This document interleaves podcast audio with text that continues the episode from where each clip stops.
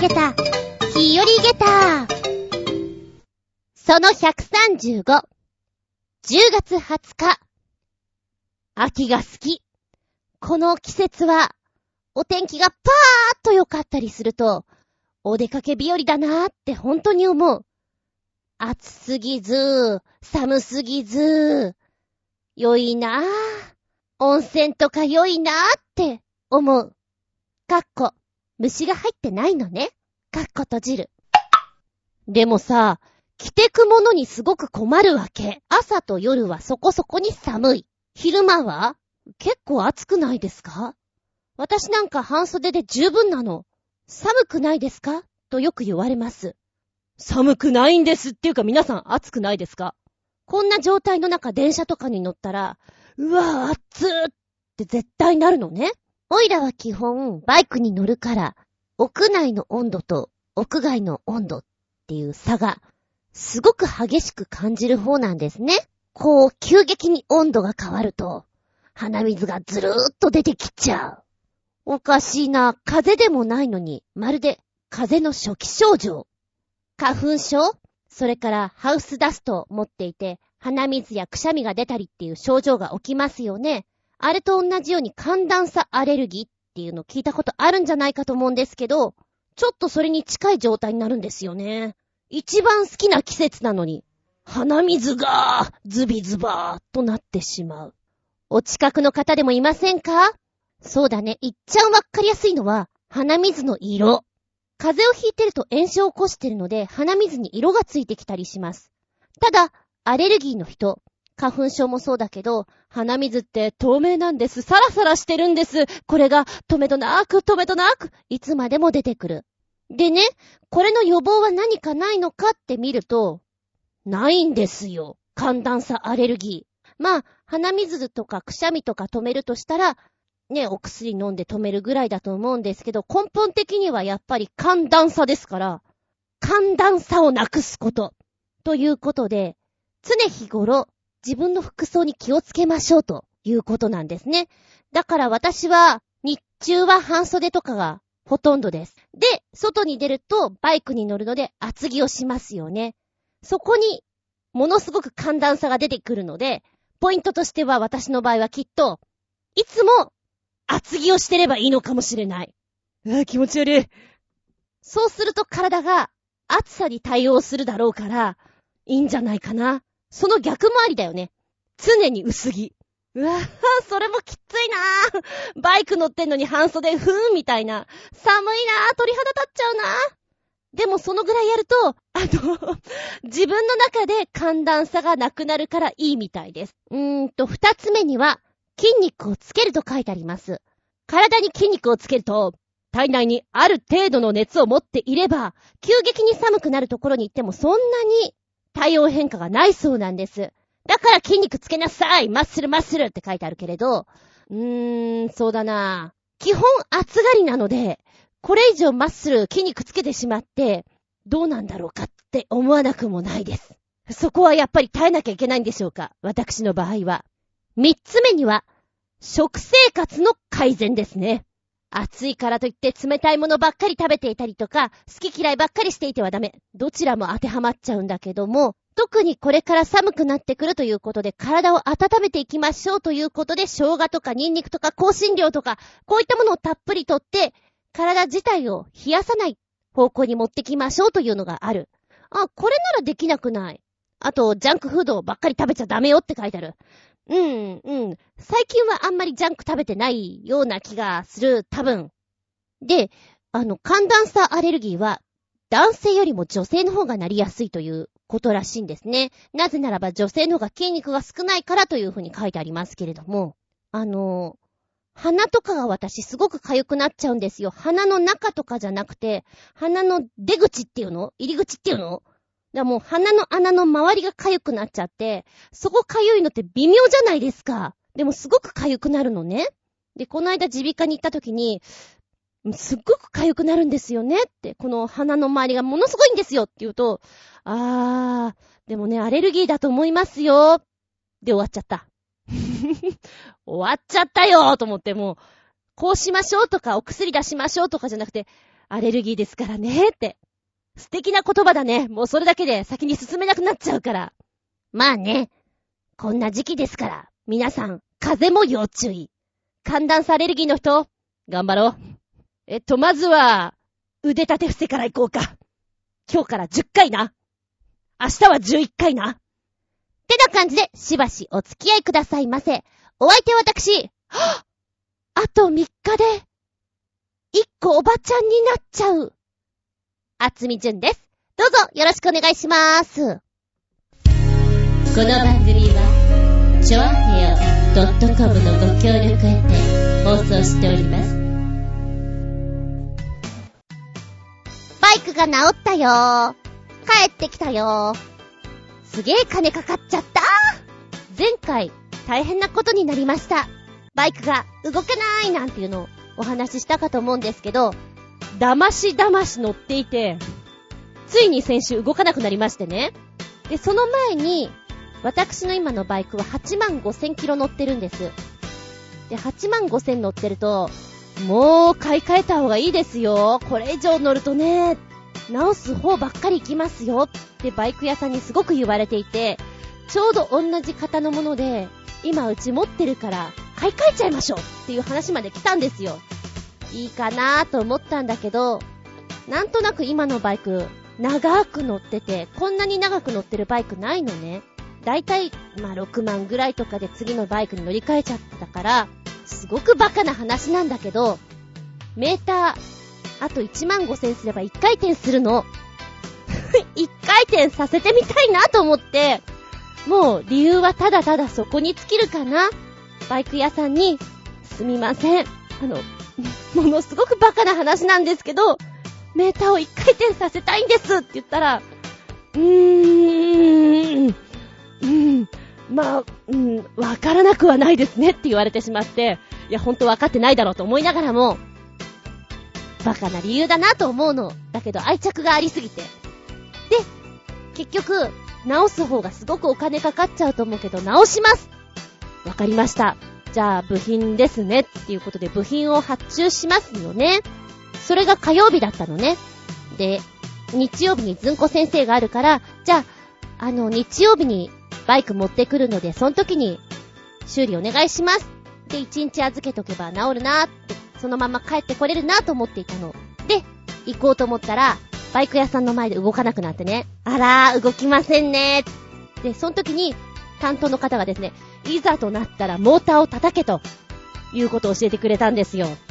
昔の人とかってさ、テレビの調子が悪い、洗濯機が調子悪い、とりあえず叩いてみなっていう話を聞くことがあるんですよね。ドラえもんの中にもあったような気がする。ママテレビつかないよつったら、のびちゃんテレビを45度の角度から叩くのよみたいなのがあったような気がするのね。とりあえず叩けと。ショック療法。で、バイク屋の担当の方が言います。後輪のところをね、ちょっとちょっとここ見てくださいって。はい。しゃがんで見せてもらいました。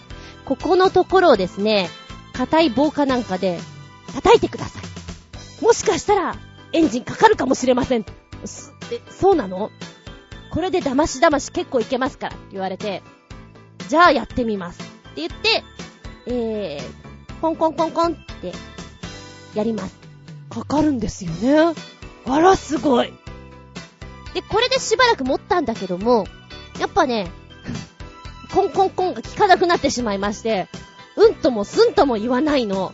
で、多分、あのバイク屋さんの前で動かなくなった時点で、ああ、もうダメですね。じゃあちょっと、ここに置いてくので、部品来たら直しといてくださいって言えば一番早かったんだと思うんだけど、なんか、運よくエンジンかかっちゃったからさ、そのまま乗って帰ってきちゃったわけよ。うひょーとか思ってかかったかかったあとはコンコンすればオッケーとか思っていたら、かかんなくなっちゃって、もうバイク屋さんに持ってくことができなくなっちゃったのね。やっばいなぁ。あ、でも、保険についてるレッカーでね、バイク屋さんに持ってってもらえばいいか。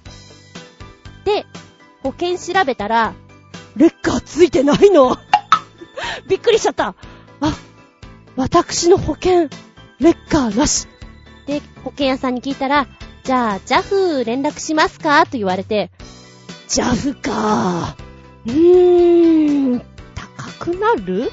で、バイクや車で行って15分ぐらいのところに、元々のバイク屋さんがあるんですよ。だから、前もね、鍵が折れてしまって、バイクが動かせない時に引き取りに来てもらったことがあるんですよ。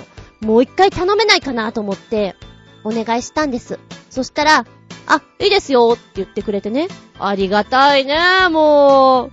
我が家まで来てくれました。雨の中。で、私仕事だったんで、すみません、鍵はここに仕込んどくんでよろしくお願いします、と言って、で、今日、引き取りに行ってきたんですよ。よかったー。今のバイクには名前を付けています。それゆけ戦車くん。戦車っぽいから。でも、今は、オンボロ戦車くん。解明。あと2年間ぐらい、頑張ろうね。そんなお話です。じゃんじゃん。メンテメンテ。とりあえず、とりあえず、動かなくなった。動かなくなった。叩いてみな。メッセージタイム。はい、最初はコージーアットワークさん。ふつおた。お邪魔しまーす。らっしゃいな。健康保険証や登録証、カメラなどの屋外で使っている機材のマニュアルは、スマートフォンに入れておくことをお勧めします。保険証の類はカメラで撮った画像で構いません。個人情報の漏洩が不安だったら、パスワード付きの圧縮ファイルにしておくといいでしょう。スマホアプリにコンビニのコピー機から画像をプリントするネットプリントがありますので、インストールしておけば保険証のコピーが必要な時にコンビニでプリントできますし、番号だけならスマートフォンで表示すれば OK です。マニュアルの類はメーカーのサイトから PDF をダウンロードできるので、スマートフォンに入れておき、困ったら読めばいいだけです。特にマニュアル類は、Google ドライブとかドロップボックスのようなパソコンとスマートフォンなどで共有できるボリュームに入れておくと必要な時に探しやすくて便利です。一度お試しください。ありがとうございます。そうですよね。今回の件でちょっと私、なんか身をもって感じさせていただきました。というか保険も変えようと思います。レッカーついてるやつな。それに変えようと思う。そっか。保険証とかはね、なんかやっぱりいろんなことやってるじゃん。バイクにも乗ってるし、いつ何時？ということもあって、毎日持って歩いてます。そうだよね。スマホにとって、クラウドとかでもいいけど、活用すればいいんだよね。なんで私は全部持って歩くんだろうか。不安だから？そうかもしれない。なんかそれってまるであれよね。銀行とか、郵便局とか、なんか、怖いから、お金は全部自分家で、タンス貯金をしてるおばあちゃんみたい。まさにそんな感じかもしれない。全財産を持ち歩くわ、みたいな。気をつけなきゃだわ。でも、実際大事なものを出してって言われると、あれ、どこだったっけ？ってなっちゃうから。やりたいこととやってることがちぐはぐなんだよね。そっかそっか。それをやってみようと思います。マニュアルとかは、確かに今、メーカーサイトからダウンロードできたりするから、持っててもゴミになっちゃうだけだから、必要な時にダウンロードすればいいよっていうのはね、雑誌とかでよく読むんですよ。断捨離しなさいみたいな、ああいうのとかで。えー、でも捨てられないよなーって思うんだけど、そうだよねダウンロードしてこういう Google ドライブとかに入れとけば、なくなったわけではなく必要な時に取り出せるんだからそうすればいいんだよね。って考えると私が持ってるものの書類系はだいぶ減るんじゃないかなって今思っております。やってみようかな。なかなか物を捨てられない私だからこそ、やってみようかな。ちまっちまっと。ありがとうございます。参考にさせてもらいますよ。続いて、取り残し分より、新潟県のヘナチョコヨッピーくん。メッセージ。僕でも知ってるんだから。建築通の皆さんもよくご存知かもしれないマレーシアのクアラルンプールにあるペトロナスツインタワーにまつわる面白い話。かっこ、日本側企業にとっては酷な話の記事です。いろんな記事があり、どれでもよかったのですが、僕が適当に選んだブログ記事です。ってな話。このね、記事本当にペトロナスツインタワーって入れると、いろいろ出てくるからちょっと打ってみ？面白いよ。えー、クアラルンプールにあるペトロナスツインタワーというのは観光名所として有名です。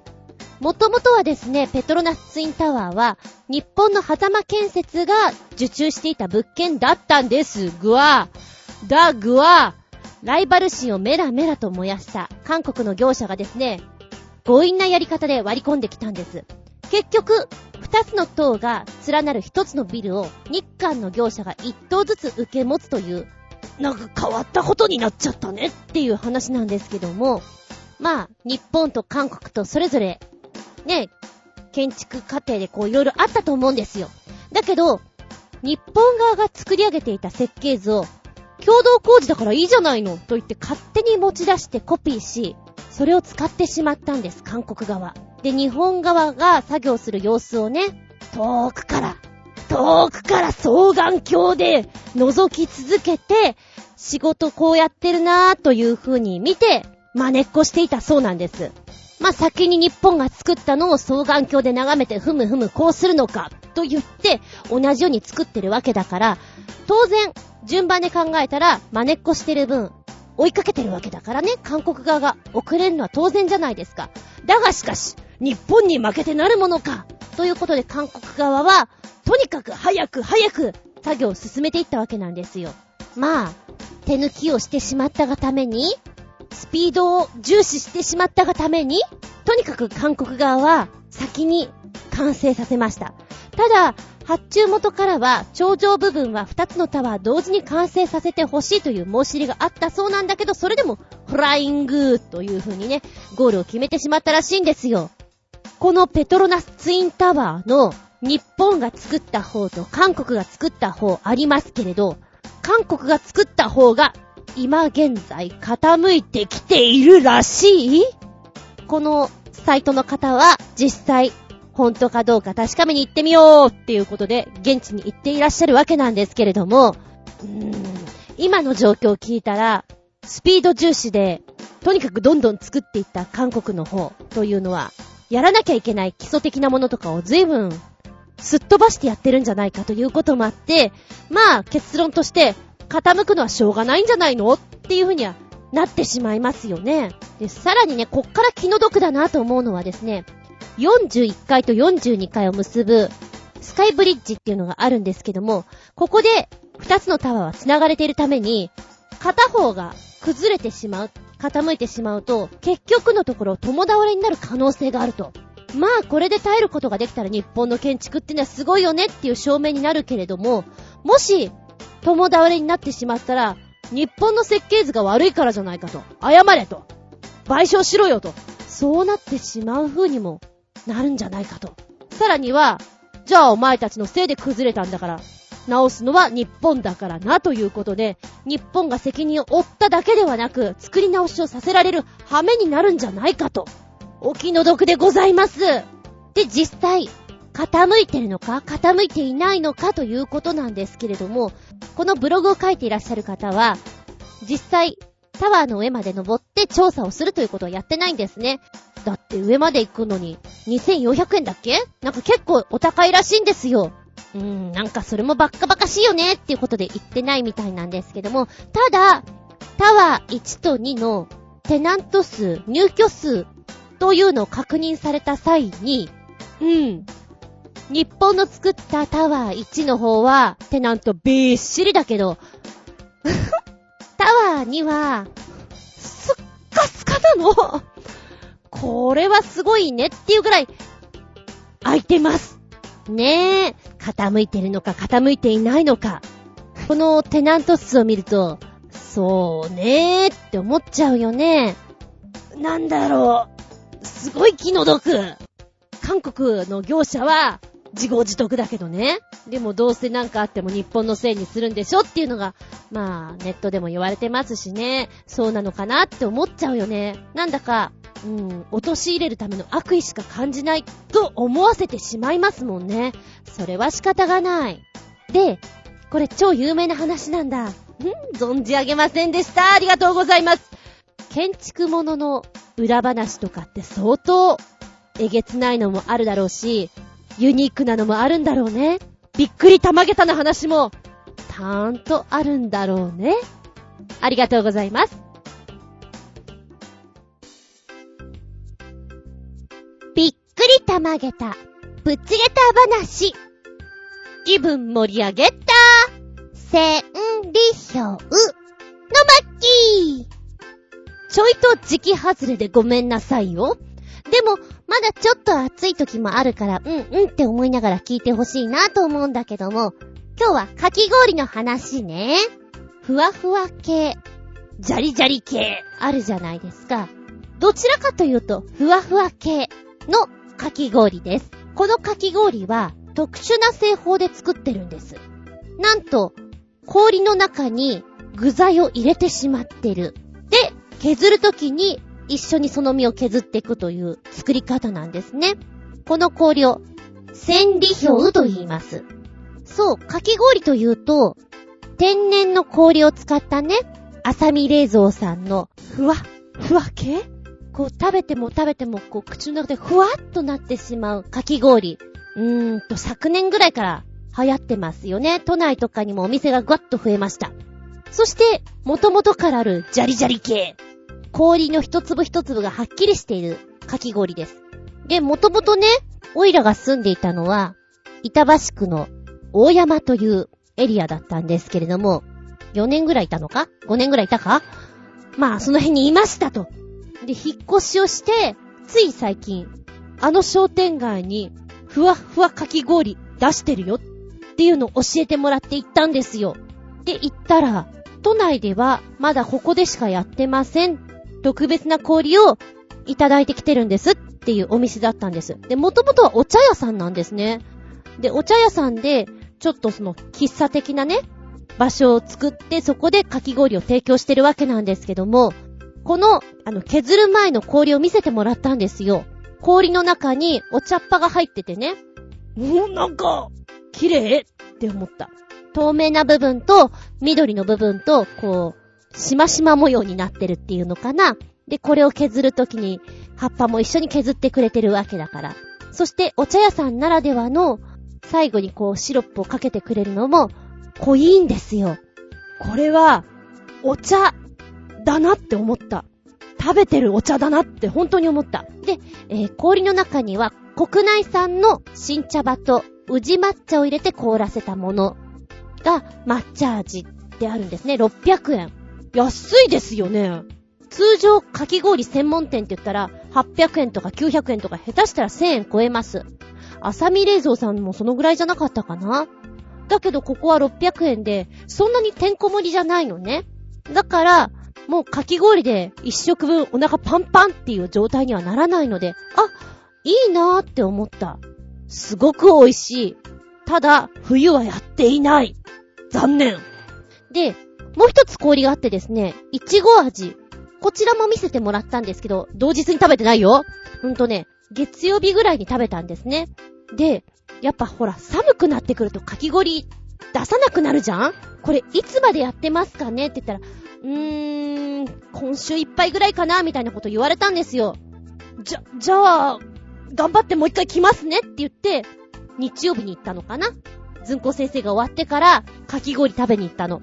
で、その時にはイチゴをお願いしたんですけど、削る前の氷を見せてもらったら、今度はイチゴがね、ポコポコポコポコって入っていて、不思議なのはさ、凍らす前のところにイチゴを入れるでしょ？通常は、みんな固まって浮いてしまうとかだと思うんだけれど、均等に氷の中に浮かんでるのね。お茶っ葉もすごいなと思ったんだけど、だって軽いじゃん。お茶っ葉。全部プカプカ浮いちゃうでしょ？どうやったらこうなるのかなーって思った。で、これをやっぱりふわふわに削ってくれるんだけども、氷の部分とイチゴのね、実の部分をちゃんと削ってくれてるから、普通のかき氷よりは甘酸っぱさが前面に出てくるなと思った。味が濃いなと思った。ただ私の好みとしては、抹茶味の方が、おっちゃーって感じがして、いいなと思ったけどね。寒くなるよ。だけど、美味しいかき氷屋さんあったら行ってみたいなって思いません？ねえ。期間限定のところは無理なんだけど、一年中やってるところがあったら、寒くても食べてごらんよ。すっきりだよ。それでも美味しいなって思ったら、それは本物じゃないかなって思う。んとね、あのー、私がよくフラフラしている。下手したら週1レベルでうろついているエリアです。もしよかったら行ってみてください。馬ですよ。ただ今の時期はやってないからね。このかき氷出してくれてるのは、大山園というところです。東京都板橋区大山町6-8ハッピーロード内にあります。電話番号は03-3956-0471 03-3956-0471大山園でお茶をぷはーっといただくのもいいかもですよ。あの、動画がね、1分30秒ぐらいで氷を削るやつがあって、なるほど、これは食べるお茶だなって納得できるんじゃないかなと思います。最後にね、氷の溶けたところと抹茶が合わさって、それをクッと飲むと、うまいよ。ほら、食べたくなったつうことで、本日は、気分盛り上げた下駄5つ、抹茶大好きのお話でした。はい、お便り。泊まれる本屋、コジャトワクさん。お邪魔しまーす。らっしゃいな。泊まれる本屋というコンセプトのブックベッド東京。10月中にオープン予定の池袋駅から徒歩1分にあるユースホステルだそうです。うーん。本読んで眠らないで朝になりそう。満喫の頭良さげバージョンといった感じですが、あとは価格と置いてある本のラインナップ次第ですね。では、ちゅうことです。はい、ポチッと押しますと、コンセプトは、ズバリ、泊まれる本屋ということで、外国人観光客と国内旅行者向けのホステルということなんですね。ホステルとはユースホステルの略で、プロイセンのリヒャルト・シルマンが創設した青少年少女の旅に安全かつ安価な宿泊場所を提供しようという趣旨で始まった運動と、それにより生まれた宿泊施設の世界的システムです。日本ではユースと呼ぶんですけれども、都内近郊のおしゃれな物件を紹介するセレクト系不動産や R ストアがプロデュースしました。その雰囲気がおしゃれすぎるーとオープン前から話題になってました。お店のデザインは、谷尻誠と吉田愛が率いるサポーズデザインオフィスが、ブックセレクトは裏渋谷でお店を構えております、渋谷パブリッシングブックセラーズが担当ということで、きっと、おいらは知らないんだけど、知る人ぞ知るっていう有名どころの人が集まって作ってるんでしょ？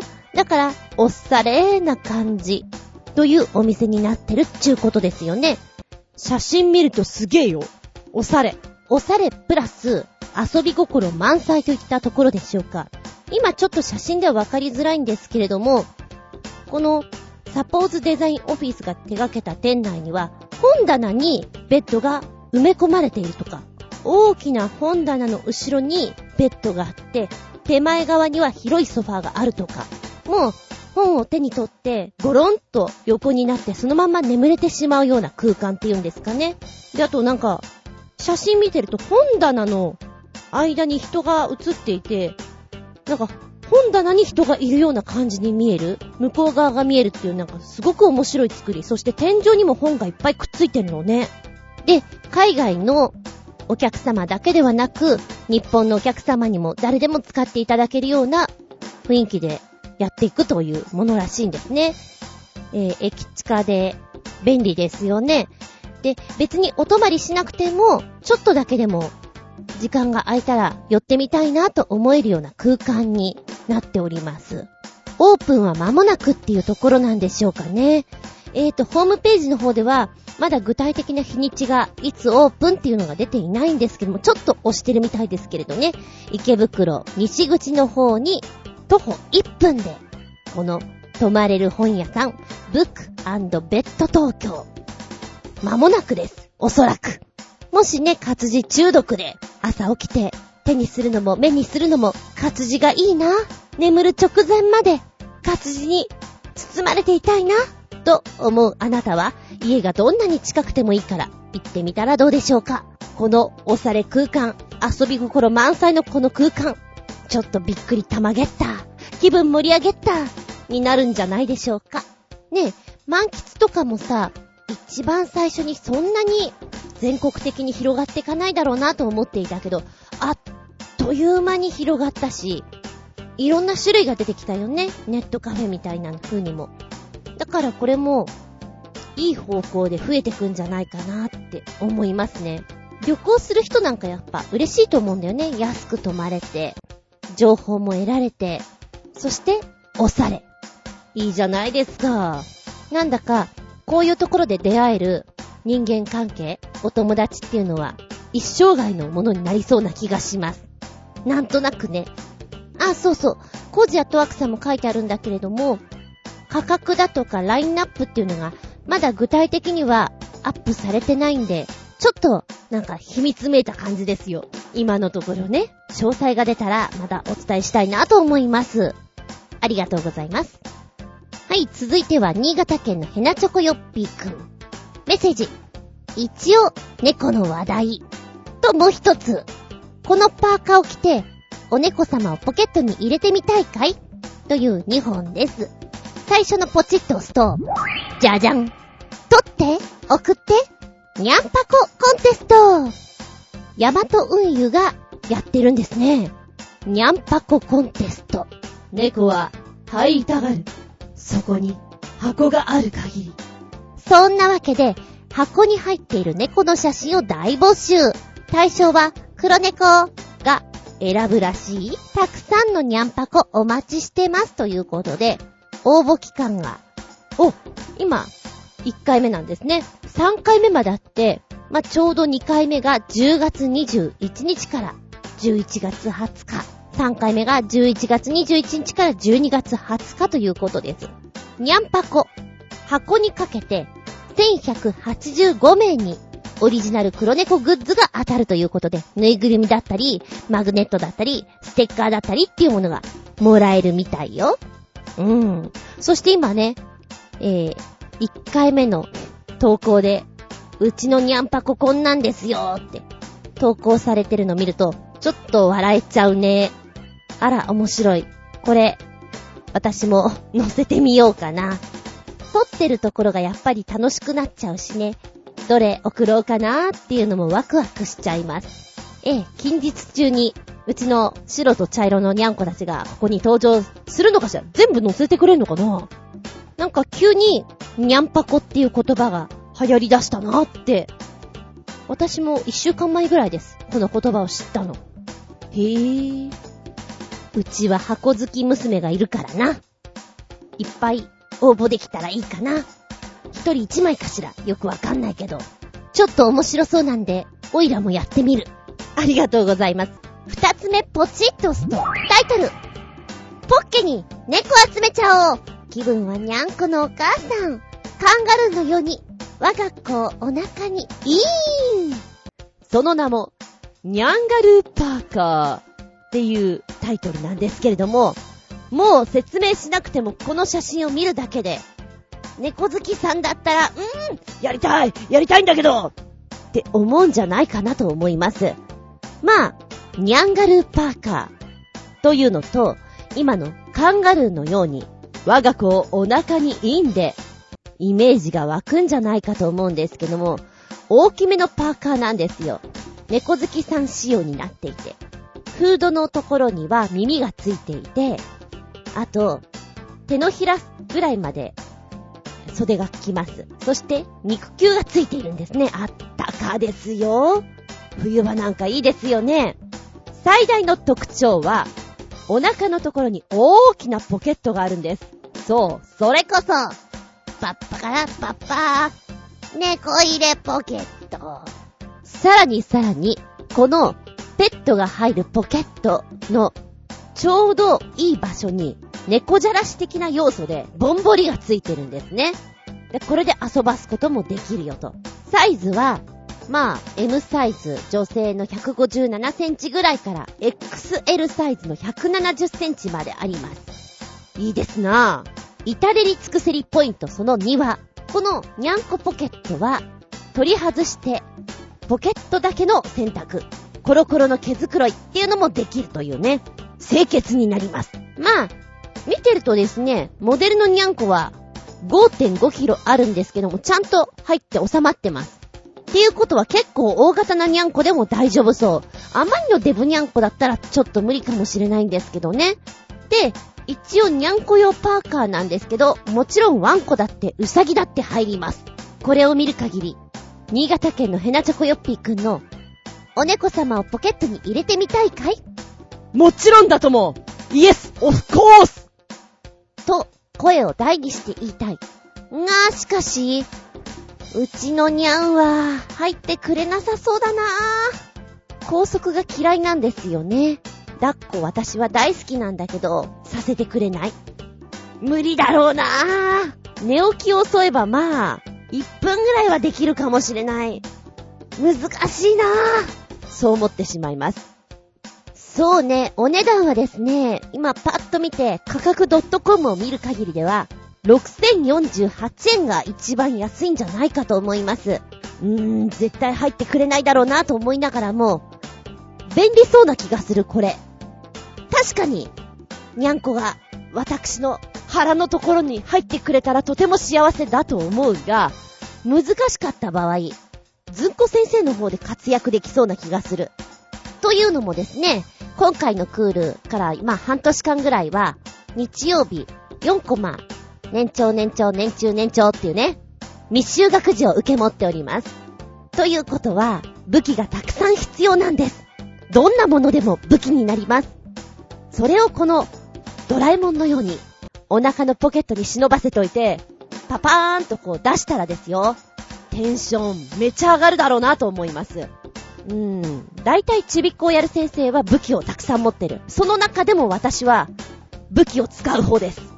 まあ、話がそれんだけど、今日聞いて、これいいよって聞いたのが、ガチャガチャガシャポンで、これどんな時に使うんだよっていう、虫とかのガシャポンがあったりするのね。で、あれとか意外と、子供受けいいらしいのね。なるほど。それを、お芝居に使うのありだよなーって。今私は無対象で、はい、ゴキブリ出たよ驚いてとかやってるけど、お腹のポケットに入れてるのもどうかと思うけど、はぁ先生のお腹の中にゴキブリがってこう、バッと出したら、いいリアクション取れんじゃないかなーで、もし、にゃんこで使えなかったら先生で使えるなって思っていたりして、買っちゃおうかななんて思ったりしております。ありがとうございます。夢広がる。ニャンガルパーカーを買ったとして、サンタさん、あなたの力で、うちのニャンを、お腹のポケットに、収めさせていただけませぬか？か？もしも入ったら、嬉しくて、鼻血が出そうぼありがとうございます。ちょっとこれ見てて、気分盛り上げた欲しいゲタゲタ、ゲタ5つリンゴンそしてもう一丁猫つながり。新潟県のヘナチョコヨッピくん第2弾。メッセージ。一応、猫の楽器らしいの話題。もう一つ、実物の動画、かっこ、やかましいわ。びっくりマーク。ついてます。ポチッと押すと、タイトル、にゃーんで歌う、猫型楽器、コケルミン猫で遊んでみた。という話題。こちらは、一見白黒柄の可愛らしい猫のぬいぐるみに見えますが、実は楽器。背中に操作パネルがありまして、発音ボタンを押すと、にゃーと鳴きます。さらに口を開けたり、閉じたりすると、音の高さがコントロールできるので、まるで本当に猫が口を開いて泣いてるかのように音楽を奏でることができるのです。この絵がちょっとウケるんだけど、使い方としましては、パペットのように、猫のお腹のとこに手を差し込むんですね。で、口を開けたり閉じたりすると音が変わるってさっき言ってたから、そういう風にやるんだ。はい、動画がついておりまして、演奏してるところが見ることできるんですけど、これすっごい難しいんじゃないの？えーと、操作パネルについての説明っていうのがあってね、パネルの中央部にある発音ボタンを押すと音が発生し、話すと停止するんです。なので、演奏中は片手で操作パネルを押しながら、もう片方で猫の口の開きを調整するスタイルになるということで、うーん、なんか、ちょっとした練習じゃ無理なんじゃないって思ったね。えー、口をギュッと結んだ状態が、ドウ。で、少しずつ口を開いていくと、ドレミファソラシドーと上がっていき、えー、一番開いた状態で、お口パッカーンが2オクターブ以上まで上がるって結構すごくないですか？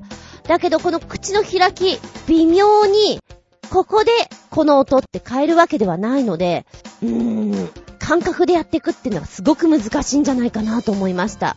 だこの難しさがある意味、大人向けの楽器としていかがですかっていうところみたいなんですけどね。で、このコケロミン猫は猫の声だけではなく、カエルの声、オルガンの音、バイオリンの音、ドラムの音などという風に設定可能なんで、操作の幅が広くてやり方次第で本格的な演奏も可能という優れものだそうです。ええ今私の頭の中に小人のところさん、ところジョージさんがいっぱい出てきて、すっごいですね。あの、うまくない。全然似てないけど、ところジョージさんが出てきている。うん、このパペットスタイルっていうのがとっても可愛らしいから、あ、やってみたいなと思うんだけど、難しそう。ほんと難しそう。これあったら、なんか、バツナギにいいなって思う。どんなバツナギって、そりゃイベントとかさ、ずんこ先生とかオーディションの時とかのバツナギなんだけど、まあ今私オーディションに行って自分がプレイヤーで何かするってことがないので、あれですけど、もしまだ現役でオーディションガンガン行ってたら、これ1体買ったら、いいアピールになるよね。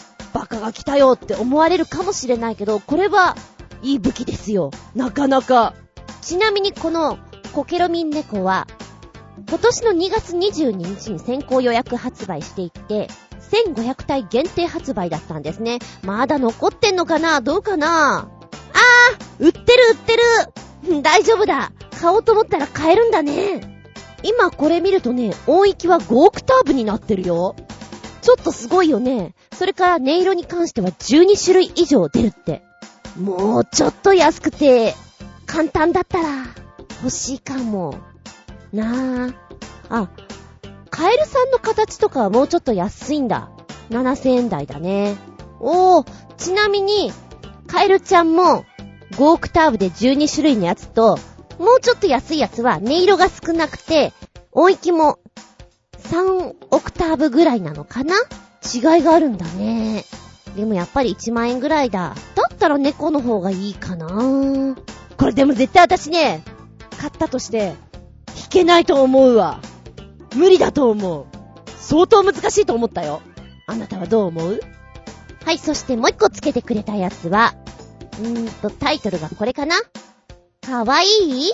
不思議？テルミンと猫が合体した楽器、ミャウとは ?1919 年にロシアで誕生した電子楽器、テルミン。楽器本体には手を触れずに、装置の前で手を振ることで演奏するスタイルで有名。この音色はまるで UFO の飛行音を想像させるような不思議な音。一度耳にしたことがある人も多いんじゃないかしら？という出だしなんですけども、このテルミンの原理と猫が合体した不思議な楽器、それがニャウ。一体どんな楽器なのか？で、この中で、テルミンってこんな音だよっていう動画も見ることができる。星に願いをの曲を一曲奏でてくれてますので、ちょっと心穏やかに聴いてみたらいかがでしょうか？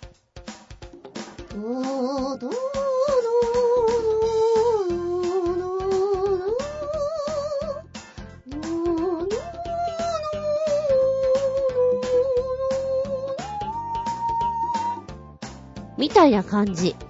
テルミンは、もともと20世紀初頭にロシア政府の支援のもとで進められていた近接センサーの開発途上で生み出された副産物。センサー開発の主任研究者であったレフ・テルミンは、その途上でテルミンの元となる現象を発見。母親の影響で音楽に造形のあった彼は、その現象を利用した電子音楽、テルミンを発明したんです。テルミンは二つの高周波発信回路を持ちまして、アンテナから発せられる高周波の干渉域で手を動かし、その静電容量の変化に伴って起こる発信周波数の変化を過聴域の音に変換し音を奏でる仕組みになっています。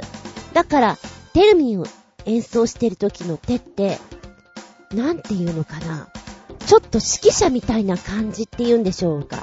空間を手がすごく滑らかに動いていたり、小刻みに動いていたりというのが面白いなって見ることができるんじゃないかなと思うんですけれど、不思議でもありますよね。で、このテルミンはソ連の指揮者であったレーニンの前でこの楽器を演奏しまして、感銘を受けたレーニンが600台を発注し、自らも演奏の手ほどきを受けたと言います。まあ、テルミンはそういうものなんだけども。じゃあ、このミャウ、猫とテルミを合体させて作ってしまったというものなんですけれども、そもそもの音色が猫の鳴き声に似ていると思ったからなのか？まあまあ面白いからやってみようと思ったのか？わかりませんけれども、毛皮に触れるとそれに反応して猫の鳴き声のような音色を奏で、その音は毛皮のどこに手を置くかで変化するそうなんです。で、このミャウ。まあ動画で見ることができるんですけど、うーん、新潟県のヘナチョコヨッピーくんが言うのが正しいです。やかましいいろいろ、意義ありって言いたくなる。まずね、見た目が、もうちょっと猫なのかと思ったんですよ。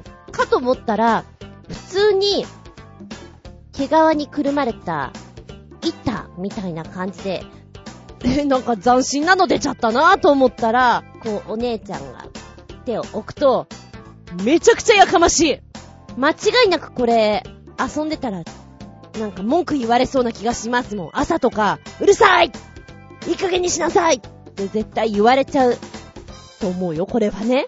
演奏家って言ったら演奏っていう感じでもないしね。うーん。あなたはどうご覧になりまして? さあ、ミャウミャウの世界に行ってごらん。ありがとうございます。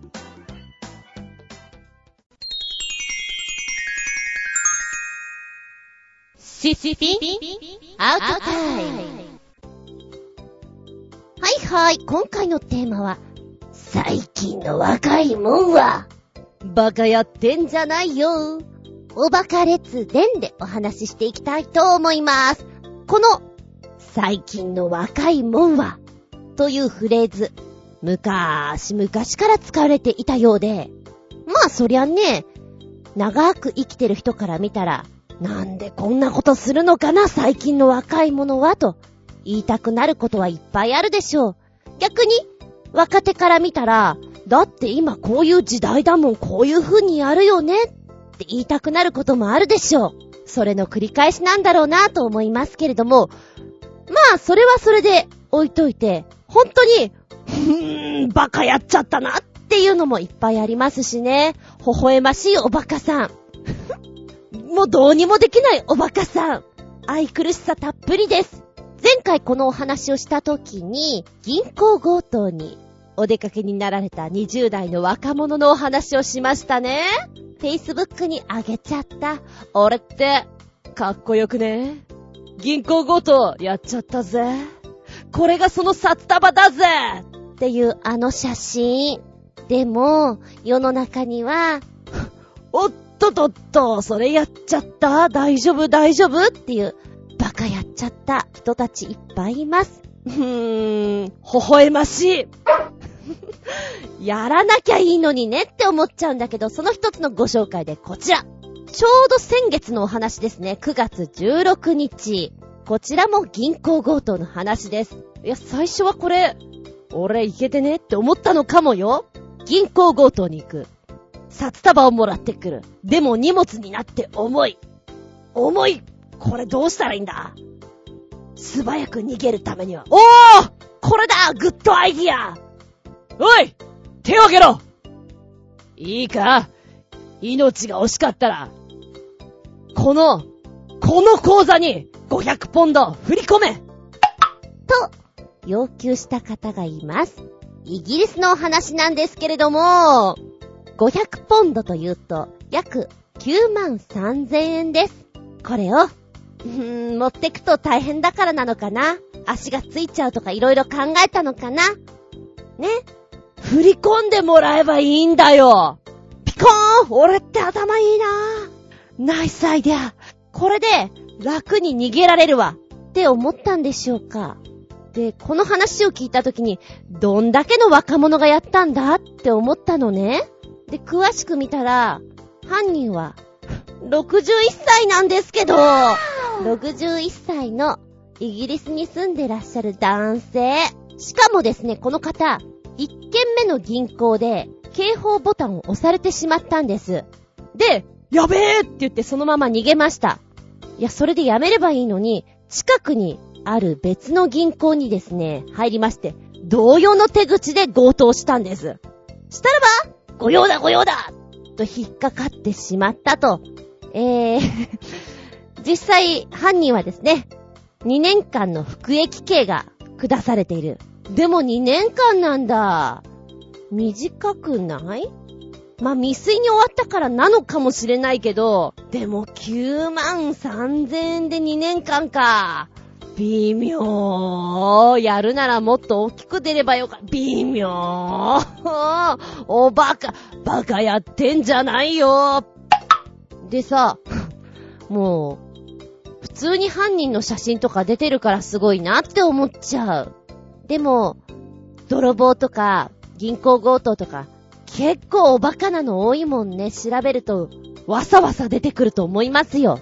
さて、あなたの身の回りでは、最近の若いもんは、バカやってんじゃないよ、的なのってありますか？まあまあ自分のことは棚にあげといていいですよ。よいしょっと。だって私すごくバカなこといっぱいやってきましたもの。言えませんもの、言いますけど。そうですね。えーと、大人になると、そうそう泣かないと思うでしょ？だけど、やっぱ女の子なんか泣いてしまって逃げるっていう技を持ってる子はいるわけですよ。20代とかでも。で、前に関わっていた時に、秋葉原にある店舗は、なんとかちゃんっていう可愛い子がいるんだけど、ミスが本当に多いと。で、問い詰めると、泣いちゃうんですって。泣いちゃってもう仕事にならないんですって。いや、首にしろよって本部の方は言ってましたけど、でも可愛いからやめさせられない。客商売だし。いや別に飲み屋さんじゃないですよ。漫画喫茶だったんだけども、うーん、そうなんだー、みたいなね。いやでもさ、新人ちゃんで入ってきて、ある程度慣れてきて、しくじっちゃいました。ダメでしょ、これこれこうしないと。って、一発目に言って、えーんって泣いちゃって、まあ、一回目はね、いや、泣くのどうかと思うけど、しょうがないかなと。まあ、ちょっとだけ思う。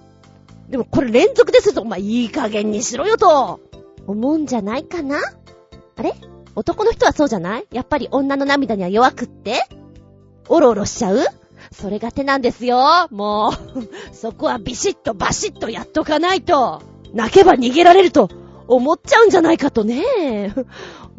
思ったり、思わなかったりしますよ。そうだな。そこで言うと、申し訳なかったなって、ちょっと、うん、謝っときたいなと思うのが、うーん、私としては、なんでしょう、楽しませてあげたいなーの一心で、えー、っと、お店から上がってくるレシートとかをそのまま本部に回していくんですけど、経理にいた時なんですね。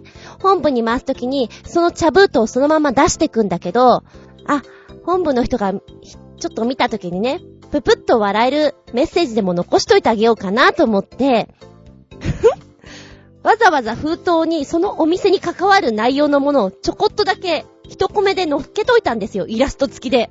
じゃあ今日はマンボウについて、マンボウっていうのはね、こうやって泳ぐんだよとか、睡眠時間このぐらいなんだよっていうのを、絵付きで載せていたんですよ。そしたら、本部の方は、店舗がそれをいたずら書きして本部に起こしたと思ったらしくて、これ書いたのどこだ？何々店舗だ？こらー誰がやったってちょっと揉めたらしい。ごめん、私です。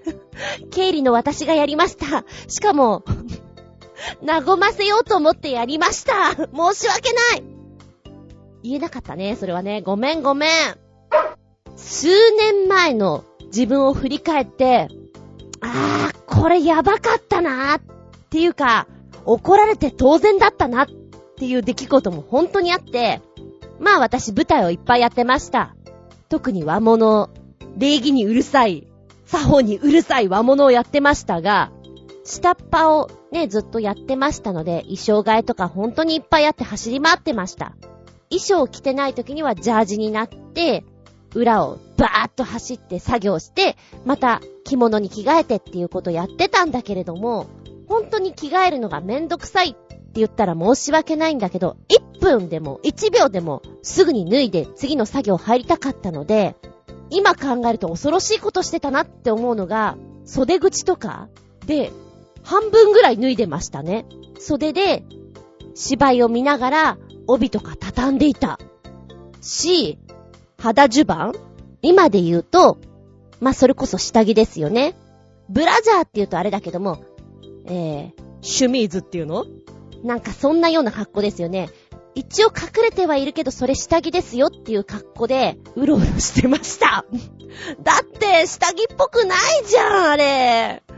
で、つ、もうだってさ、楽屋の隣の隣がお衣装さんなんですよ。だから、歩くと5メーター以内にお衣装さんなんですよ。そこに行くまでにもう一回何か着替えて、お衣装さんとこ行ってそれ脱いでっていうのがめんどくさかったの。だから今思うとほんと申し訳ないと思うんだけど、私は、楽屋とその廊下近辺を、まあ要するに、昔風で言うなら、下着で歩いていました。申し訳ないほんと今ね、この年代になって、そりゃ、みんな呆れるよね。そりゃ怒るよねって思った。あと、だいたい廊下は、全速力階段は、二段抜かし、三段抜かしで、飛び降りてました。そりゃ怒るよね、先輩方当然、ちょっと数年前の自分がいたらもうちょっと落ち着けって言いたくなるかも。若気の行ったり来たりだったんですバカやってんじゃないよ、自分。んでも一生懸命やってたんだよ、あの時は。あの時は、それがいっぱいいっぱいだったの。でも新人さんってそういうところあると思うんだよね。わからなくてがむしゃらにやっていて、やりすぎててさらにわかんなくなる。もう空回り空回りですよ。かと思えば、あなたどこまで計算ですかっていう人もいたりしてね。そういう発言面白い。いっぱい出てる。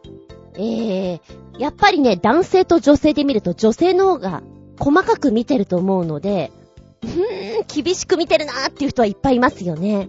例えば新人ちゃん、言葉遣いがまだ身についていません。慣れていません。ありがちなとこで行くと、最近は、あの、新入社員、お母様が一緒にいらっしゃるそうですね。出勤初日に どうも、佐藤の母でございます。今後どうもよろしくお願いいたします。あ、こちらが部長様ですかどうも佐藤の、やるんでしょうかね。えー、っと、社内ツアーまでしてしまうというね。ちょっとうっとしいですね。それはさ、どっちが言うんだろうね。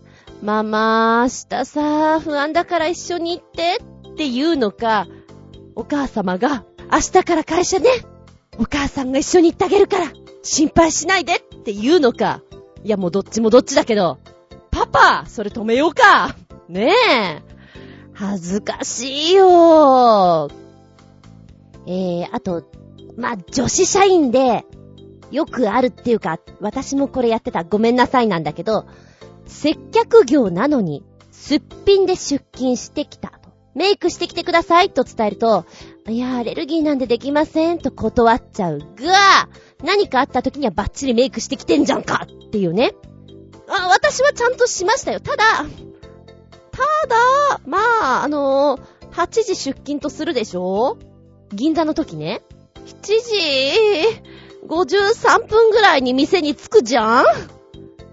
まあ、着替えるじゃん ?1 分で。で、59分までにこうタイムカードを押す、このわずかな間に、化粧と髪型となんとなく作るって感じだったから、大雑把だよね。今も大雑把です。ザ、ザ、ザって感じなので、ちゃんとメイクしなさいって言ったら本当に嫌なんだけど、ていうかできないかもしれないけど、これをしなきゃいけないお仕事って疲れるなって思う。本当に偉いなって思う。まあ、でも、本当に私アレルギーもあって、あの、塗っても、痒くなっちゃうんだよね。だから、芸者さんをやってた時なんか白塗りだから、遠くから見たら白に見えるだろうよ。でも近くで見たら結構ボロボロでした。だって痒いから皮膚が、皮膚が剥げてくるんですもの。恐ろしいや。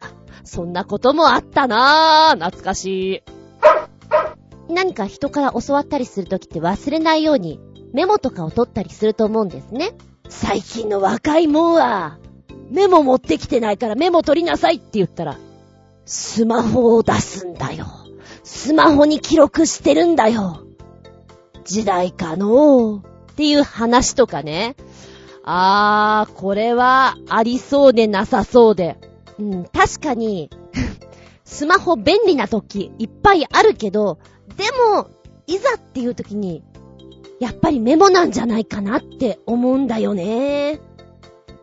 あとは言葉遣いまあ社会に出てなかったり、業種が違ったりするとそういう言葉を使わないからわかりませんなんていうのあるでしょ？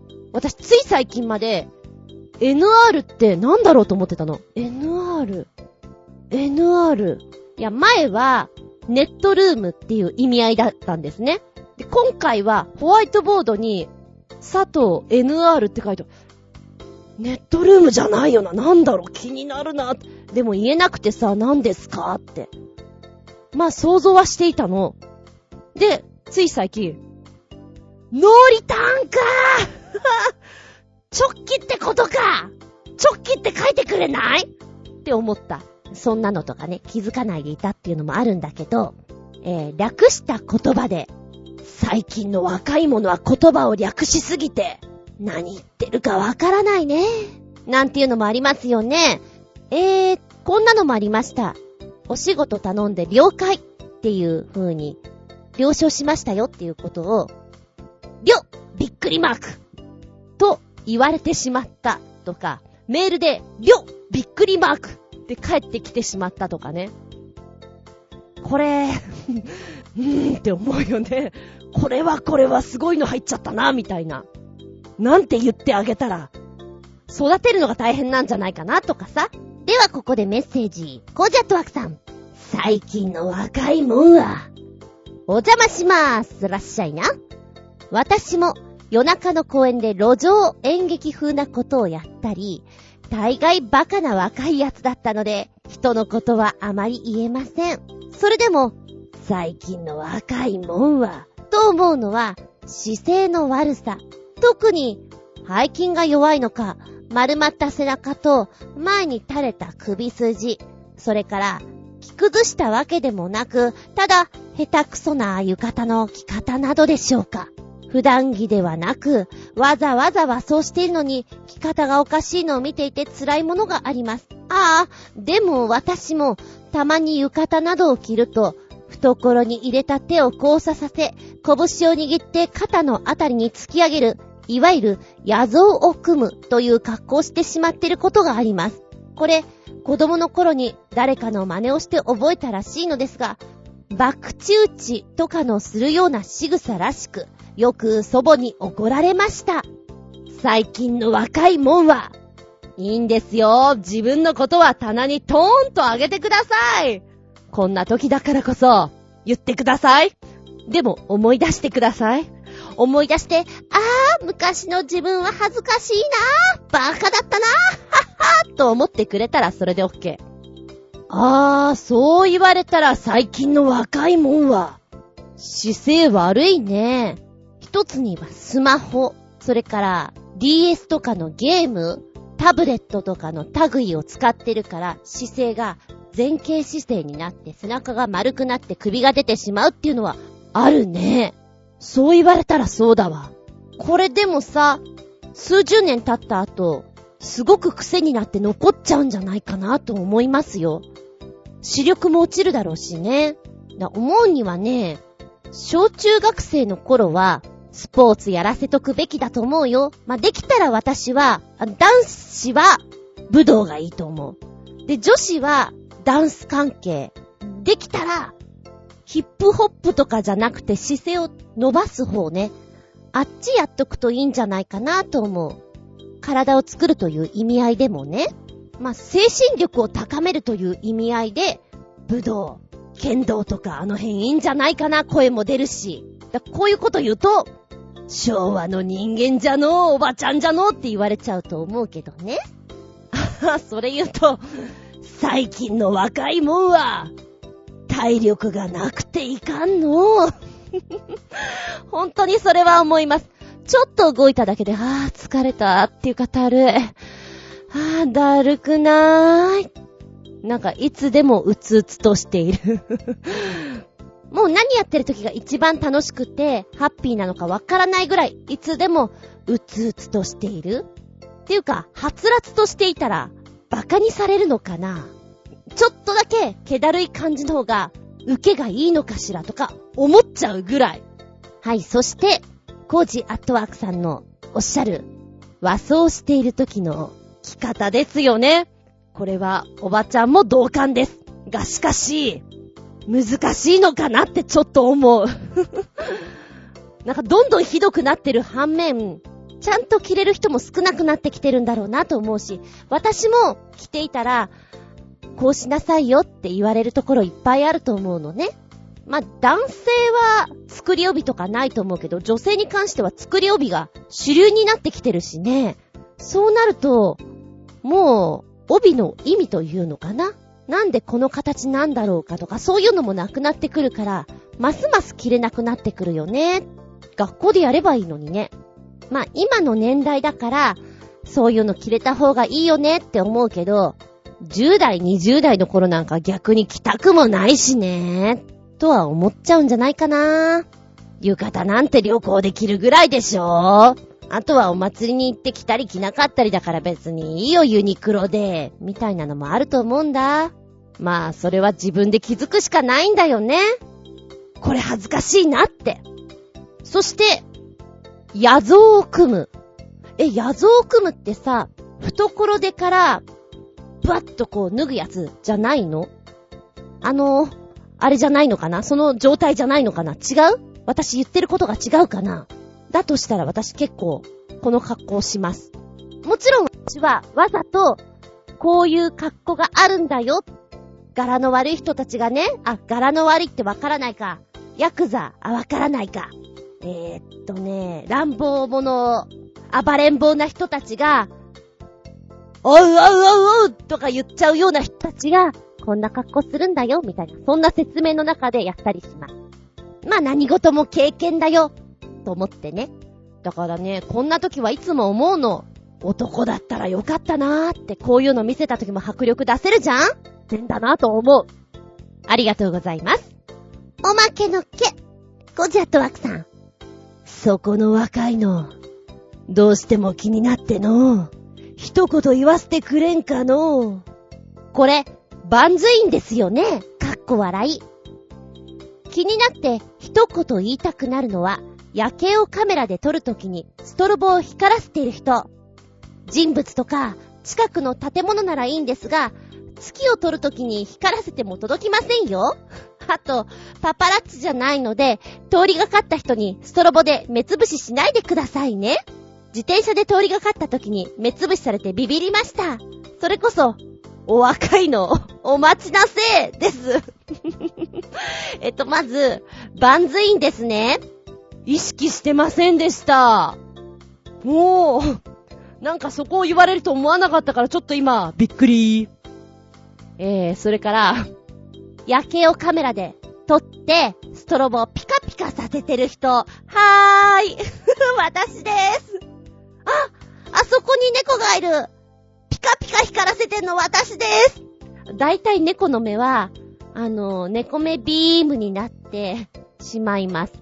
あれ？でもさ、でもさ、フラッシュ焚かないと真っ暗になっちゃうから撮れなくない？なくなくない？そんなことない？やり方が違うの？そもそも携帯で撮ってるから？いろいろわからないんだけど、とりあえず私、夜景撮るの下手だよ。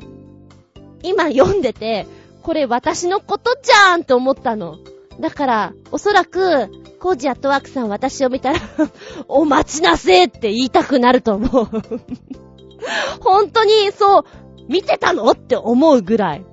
昨日もこれやったと思う。あ、光っちゃったなって 私です。そうね。言いたいこといっぱいあると思うけど、和コードに向かって、そこの若いの、どうしても気になってのっていうの、いっぱいあるけど、ま特に言ってあげたいな。言えないけどって言うんだとしたら、お店で働いてる方、で、手順がとても悪い方いるじゃないですか。慣れてるコンビニの店員だったら、動作がもう流れるように言って、お客様に1秒でもお待たせしないように品物を渡せる状態っていうのが作れると思うんですけど、不慣れな方、まあ、新人さんに近いと、それが余計ままならないと思うんですね。で、あまりにも手順が悪いと、まあ私も10代の頃とかコンビニでバイトしていたことがあるし、見てればわかるじゃん。こ、これした方がいいんじゃないですか？とか。教えたくなるよね。今やるのはこっちじゃないかな？とか。そういうのは見てて思います。こうやったら多分スムーズだよ。飲食店とかも私結構やってたんで、それすごく思います。ここのお皿とここをこう持ってってさ、そこの若いの、その右手に、サクッとこれ持ってけばここ片付くよ。みたいなね。そんな大きなお世話をしたくなります。言いませんけど。言えませんけど。まあ、同じ職場の人が気づいて言ってあげて。それが優しさってもんよ。気づかないでそのまんま、時間を無駄に長く過ごしちゃうのが一番かわいそうですものね。そうなんです。目上の方が、最近の若いもんは、っていう、あの言い回しには、きっと、愛があるんです。ラブなんです、きっと。でもそう考えると、ちょっとだけ言われてる方も優しい気持ちになれると思うの。うぜえな、じゃなくて、ラブなんだって思ってごらんそう思うだけで、ほんのちょっぴり心にゆとりができるかもね。おそらく、今最近の若いもんは、って言われてた人たちも、あと数年後には同じような言い回しを若い人たちに向けてるんじゃないかなと思う。まあそうやっていい方向にくるくる回転していけばいいんじゃないかな？と思う。まあよく学校の頃とかであった先輩に嫌がらせされたからそれを後輩にもやってやれとか、そういう嫌なところを出すんじゃなくて、いい流れでくるくる回転できるようにしていけばいいんじゃないかなーなんて思う。だからこそ、最近の若い者は、あのフレーズにラブを込めて言ってみてはいかがでしょうかありがとうございます。見たら動画？お便り、新潟県のヘナチョコヨッピーくん。一応、猫のショートムービー。一本目。猫対ゾンビ。二本目。かわいい子猫の暗殺者。どちらも一分ちょいの作品です。猫つながりありがとうございます。猫対ゾンビ。結構ね、ゾンビもしっかり作られていて、血のり加減とかも適当じゃないから、あ、よく作ってるなと思う。何よりも、子猫ちゃんがすごく可愛いですよ。この子猫を助けようとする2匹の猫も、まだまだ若いっていうお顔していて、いい顔してるんです。そんなのを見ながら、ゾンビも好きじゃん、私。楽しめますね。そして2本目の可愛い子猫の暗殺者。なぜだかじゃんけんからスタートしていって、走り回って、捕まってしまうみたいなところなんだけれども、うん、なんかストーリーがよくわからないんだけど、にゃんこが一生懸命走ってて可愛らしいなとは思った。撮影で大変だって言うじゃない？動物と子供って。お見事だなと思って見ておりましたけれども。実はこの話はロングバージョンのその一部なのかなとか思うぐらい、なんかちょっと物足りなさを感じたなっていうのも思いましたね。ありがとうございます。そしてもう一つ送ってくれてます。新潟県のぐりぐりよっぴーくんメッセージ。アニメ、キングダム2の最高の感動回。タイトルは、第30話、大事な仲間ですかね。これ今ちょっとオープニング見て、ああこんな感じのアニメだったんだねーと思って見てたんですけど、今、お話がスタートした時に、あれこれ私まだ見てないとこだな。まだ読み進んでいないとこだなと思って登場人物が、えー、これ見ちゃったら、その前が分かってないからちょっともったいないと思ってまだ見れないのごめん。でも皆さんにはご紹介、アニメキングダム2の最高の感動会らしいよ。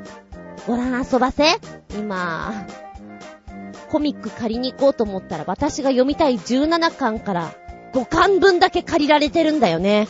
先に進めない。先に進めないんじゃよ。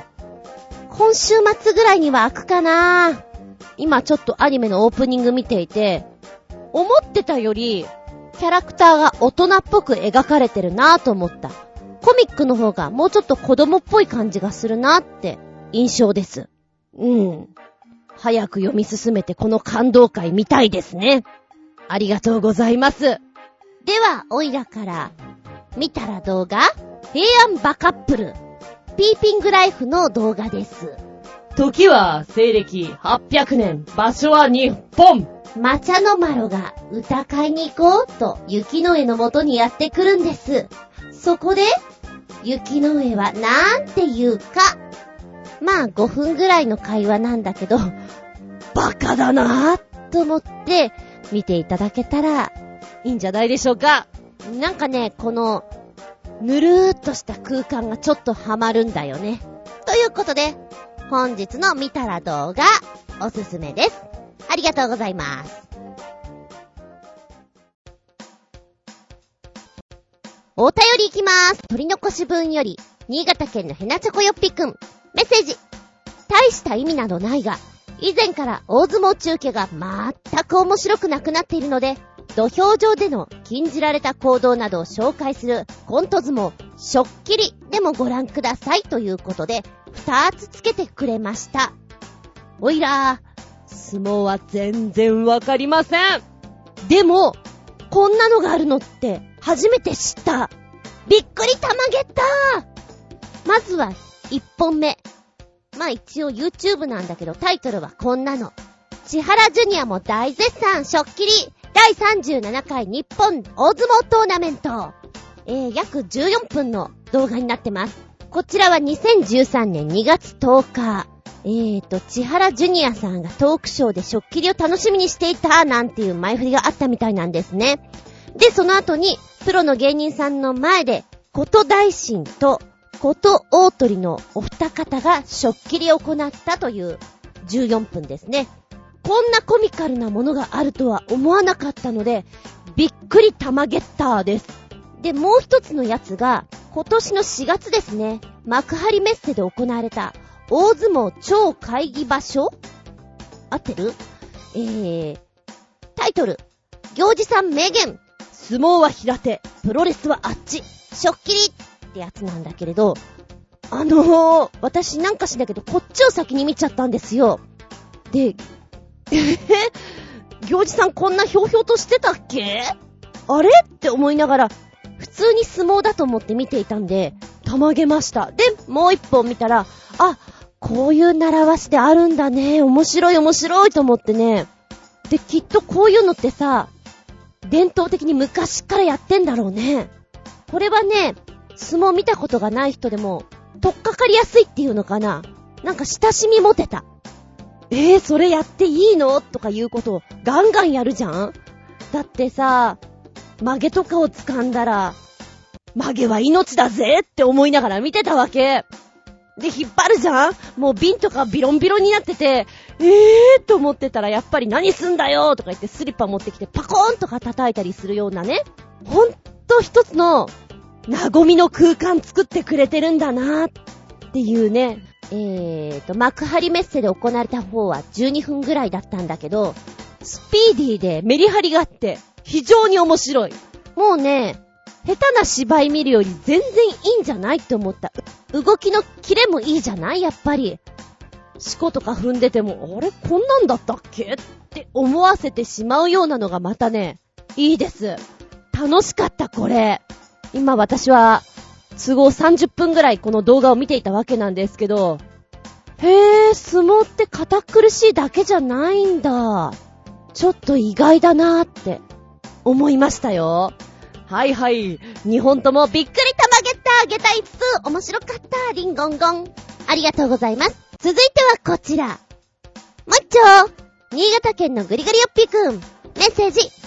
良い子はみんな大好きらしい機関車トーマスに関連する記事と動画です。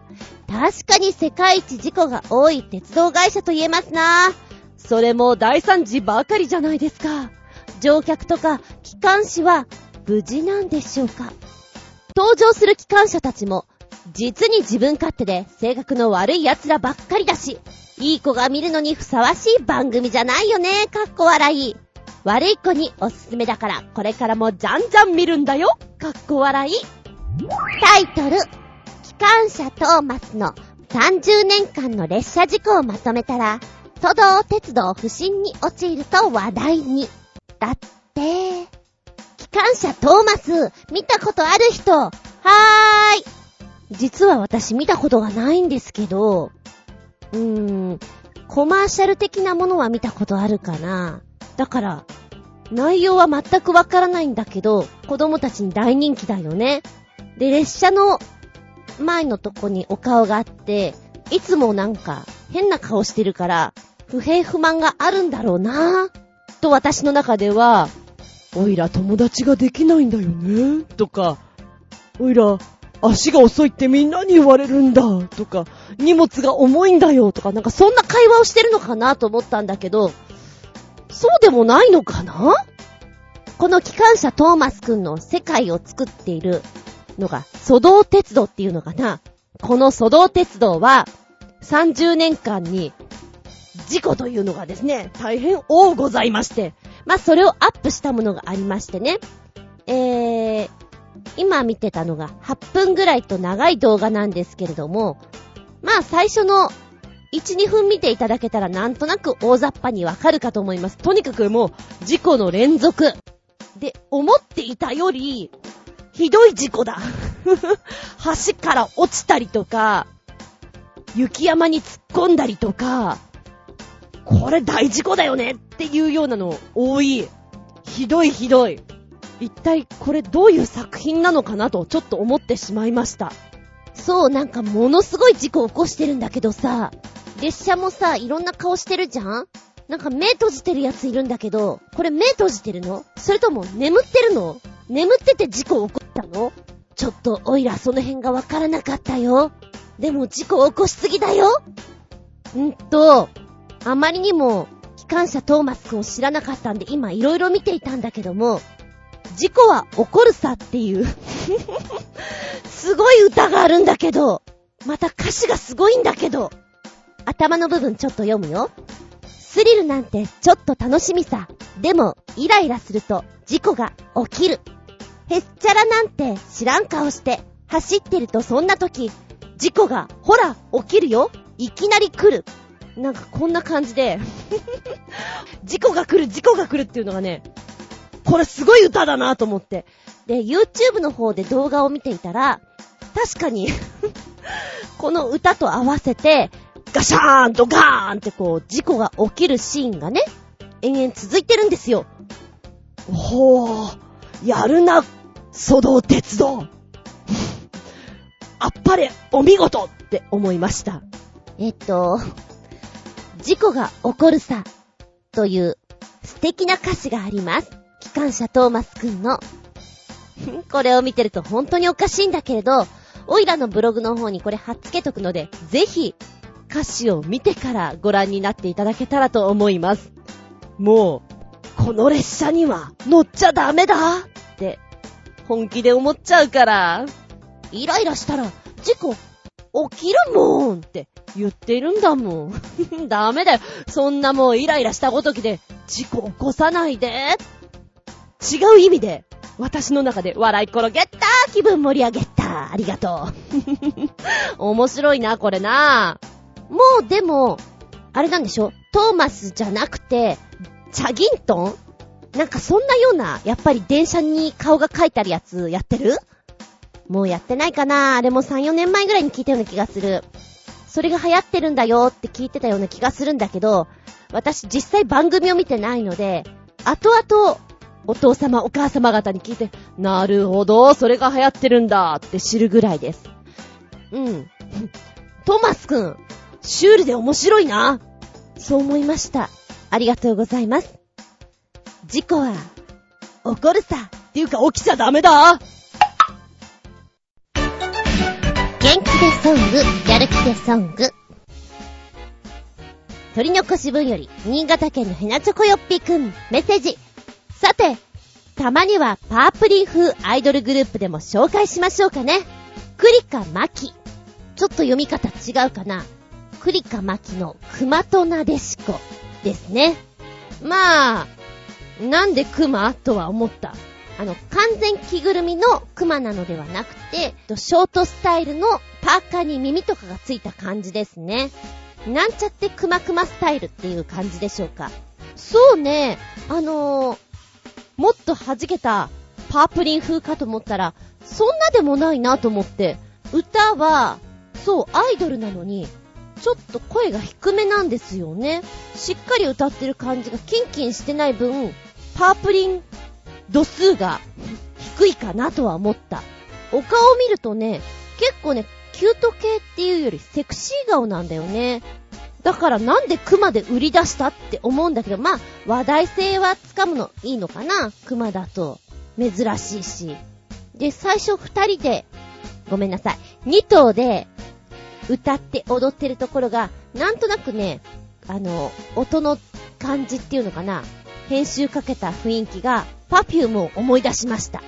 一体このクマたちはどこを目指していくんだろうと思いながら見ておりましたよ。そしてその後に、2曲目、一頭増えて、歩みクリカ巻きとなりました。ジェットクマスター。うーん、すごく弾けてる。すごくノリノリ。パーティーパーティーって感じだもん。結構盛り上げソングだし元気でソングなんじゃないかなと思って聞きましたね。3曲の中でいくとこの2曲目が一番動きがおバカっぽいかなとは思ったかな。そして3曲目、弾けております。そして、熊であることをやはり忘れないで前面に出してくれてる。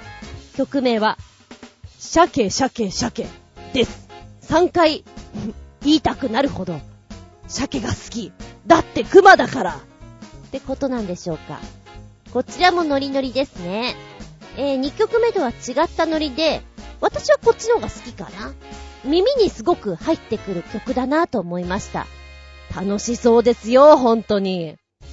ライブに行ったらね、これすごく盛り上がる。と思ったね。そうね、でも、熊じゃん？ずっと熊で行くのかな？なんか、大変そうとは思ったね。こう波が上がってって、熊あれなんで私たち熊なんだろうっていう壁にぶつかる日が絶対来ると思うのよ。どうするかなーってちょっとそういうところを見たくなりますね。ありがとうございます。はい、続いてこちらも取り残し分前回のコージアットワークさんのお便りから、ちょっと返しますと、お便りこんな。根っからロックチャイルドでジャズファンではない私ですが、ジャズギターは大好きなので、いくつか好きな曲があります。と言って、5つだけ挙げてみると、ということで、前回ご紹介した続き。まあ、超有名曲というんでくっつけてくれましたね。今日は3曲目から。3曲目、 Barney Kessel の On Green Dolphin Street。4曲目、 Pat Metheny Group のブライト・サイズ・ライフ。5曲目、鳥はジョーバスの弾くスタンダード、ナイトデイ。ラストに、きっとジャズファンからすると初心者レベルなのだと思いますが、これが私のオールタイムベストです。では、という工事アットワークさんのメッセージ。秋の夜長にちょうどいい。あの、洗濯物とか畳みながら聞かせていただいております。洗濯物とかを畳みながら聞かせていただいております。やっぱり、こういう音って、私は夜寝る前とかに聴いていたいなーって思うな。3曲目のオングリーンドルフィンストリート。結構ね、軽快な感じがするんですよ。で、ベースのリズムのね、シャカシャカシャカシャカってこう入ってくるのが、またいいなっていう風に聞いてますけど、ギターの音がトロントロンと聞こえてくるのも特徴的だなと思ってます。なんか、うまいこと伝えられなくてごめんなさいなんだけど、ちょっと、うん、コーヒー入れながら、本も読みながら、っていう風にやりたくなる曲だなと思いました。のんびりしたくなる曲です。4曲目の、ブライトサイズライフは、うーん、お酒飲みながらのバカなーって感じがしました。ライブバージョンなんですよね。えー、だから、ステージの上で演奏していて、音が広がりを持っていくっていうのが感じられますね。最後のナイトデイ。これはもうアコースティックギターってことですか？一本で演奏されていて、うーん、そうね、私は朝の喫茶店っていうのをちょっとイメージしましたけども、朝、お休みの日に予定が全然立ってなくて、モーニングを食べに行って、そこでのんびりしながら今日どうしようかな出かけようか、うーん、とか考えながら朝食を済ませてのんびり過ごしているような日常っていうのが、ちょっとイメージできましたね。えー、そして、うーん、ど、どれも有名なんだね。ごめん。ほんと、どれも知らなくてごめん。ジャズを聴いたりすることはあるけど、特に曲を意識しているわけではないので、そうか、これ有名なのか、とかは全くわからない状態であります。メッセージありがとうございます。大人だな。ジャズって。つうことで本日は元気ですソング、やる気ですソングは、アイドルとジャズ ?2 パターンで行きましたよ。この番組は、ちょあへよ .com のご協力へて放送しております。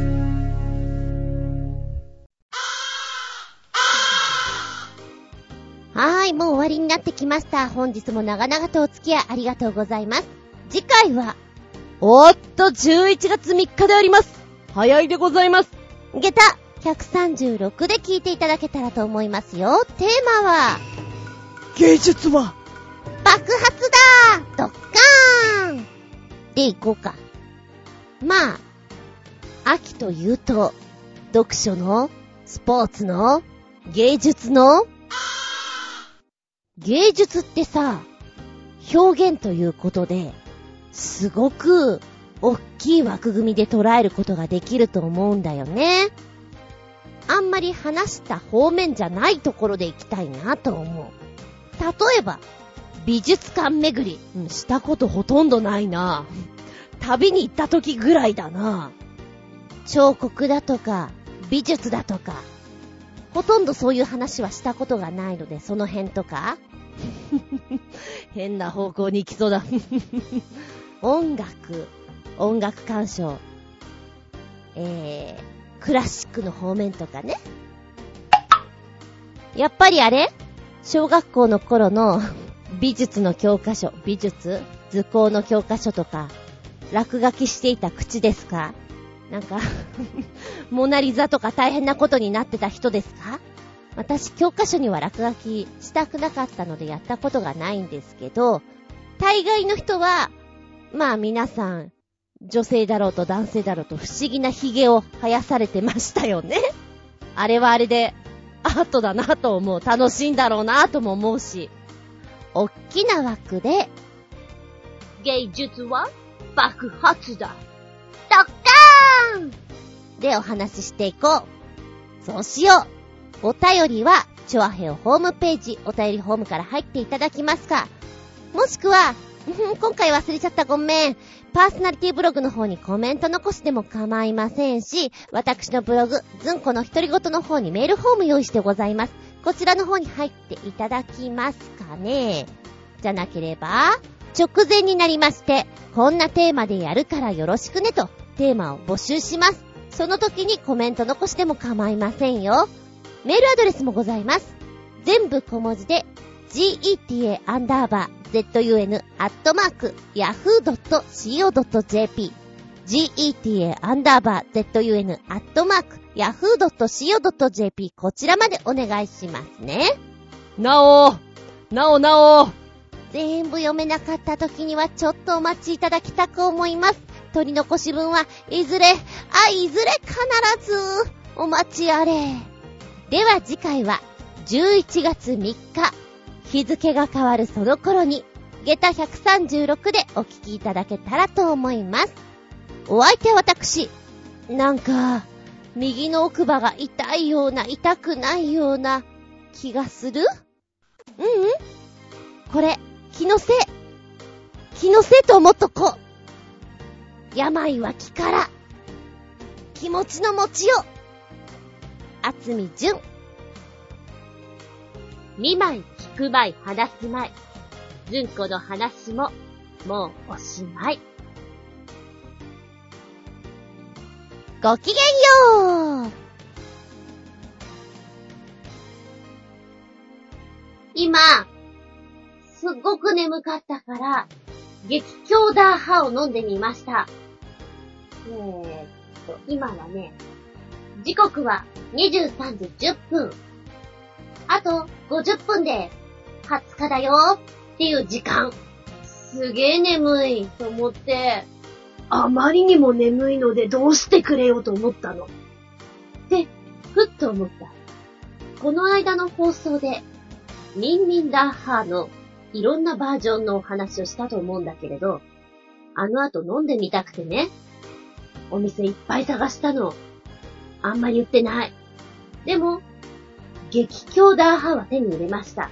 きっと、日曜日ずんこ先生会って、あと月曜日とか、絶対眠くなるなと思ったから眠くなった時に飲んでやろうと思った。だから、今だ今飲もう。そう思って飲んでみたのです。すごいまずい。悶絶するぐらいまずい。何？あの、苦辛い。えーっとね、感想は、風邪薬。子供の飲む風邪薬シロップなんだけど、ちょっと後から辛みが来る。ま、ま、まずいこれは、まずくて目が覚めるレベルなんだね。でもあと1時間して、本当にお眠にならないかどうかは微妙である。もうなんか今、お口の中が大変。コーヒーとか飲みたい。うえー。まずい、うえー。さあ、激強だは。まずいよ。もしよかったら飲んでみて。あんまりでも売ってないかも。気合を入れて探そう。